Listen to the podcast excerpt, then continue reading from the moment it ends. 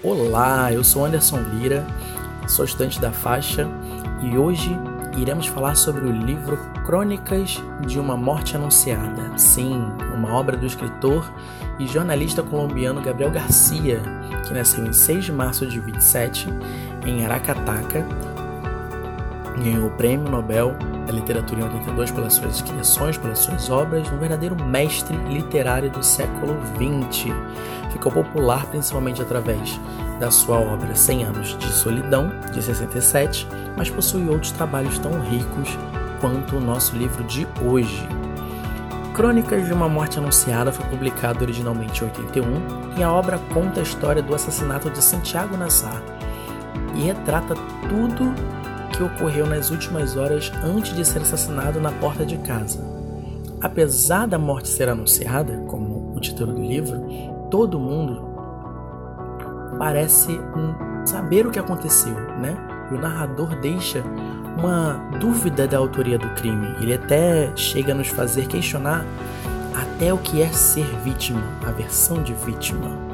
O livro tem características de novela, mas seus fatos nos fazem acreditar que o assassinato de Santiago realmente ocorreu. É como se o autor da obra fosse o narrador contando toda a história de uma pessoa conhecida dele. O livro, em primeira pessoa, fala de Santiago Nassar, um rapaz de 21 anos que morreu na manhã de uma segunda-feira de fevereiro, sem exatidão sobre o ano, mas, pelas minhas contas, seguindo essa linha de raciocínio de que o Gabriel seria o narrador e considerando o ano do lançamento do livro, é que a história foi contada foi baseada em fatos reais e o ano seria 1954, 27 anos depois. A obra tem um caráter policial, documental, meio jornalística, porque vão sendo apresentadas provas sobre a culpa e a inocência de Santiago, talvez aí por conta da formação do próprio autor.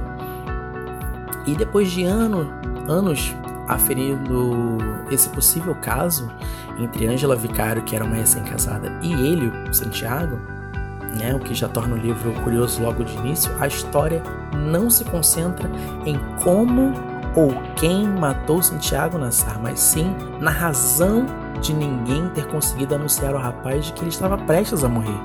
E outra, as pessoas, as pessoas não acreditavam que tinha sido Santiago a tirar a virgindade da, Kenga, né? Da senhorita Angela Vicário. À medida que o narrador expõe os fatos, percebe-se que a morte foi anunciada,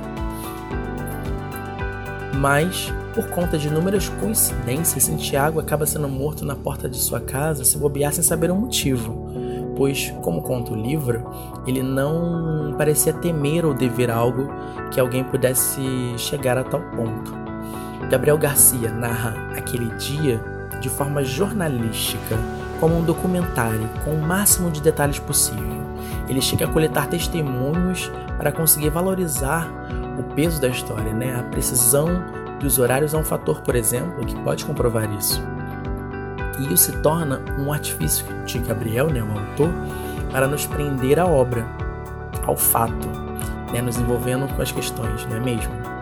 E isso acaba sendo tudo muito coerente, tudo muito bem estruturado, fazendo todo sentido. Tudo por causa de quem? Angela Vicário, a jovem Kenga, de pureza de espírito que agorava um futuro duvidoso, como diz o livro. Ela acusa Santiago de uma maneira des desesperada, né, para se defender da devolução de seu noivo que, que o seu noivo estava fazendo.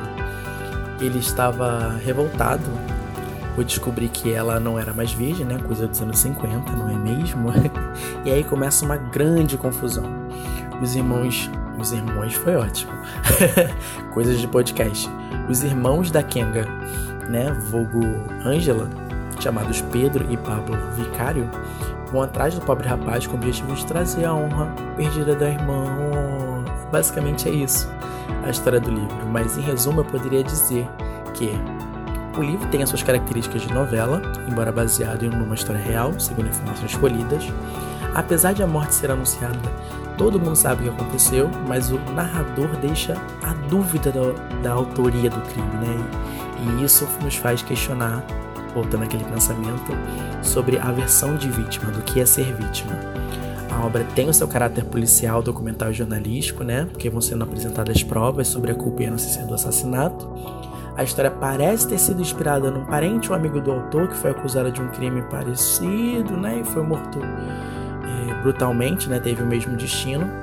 E apesar de da história ser contada no século XX, parece, pelas ocasiões, que é mais século XVIII ou XIX por conta da motivação do crime, né? A forma bizarra como tudo é conduzido e o tamanho do alate por conta da honra de uma garota.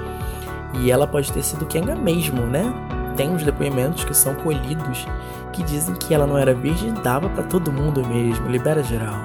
E a obra tem uma crítica à hipocrisia da sociedade, porque tem outros crimes que, que acontecem e todo mundo caga por conta da, das pessoas serem pessoas anônimas, insignificantes. E o livro, em resumo de palavras, ele seria preconceito, ele é temporal, ele é um fato social. Tudo narrado num livro de 81.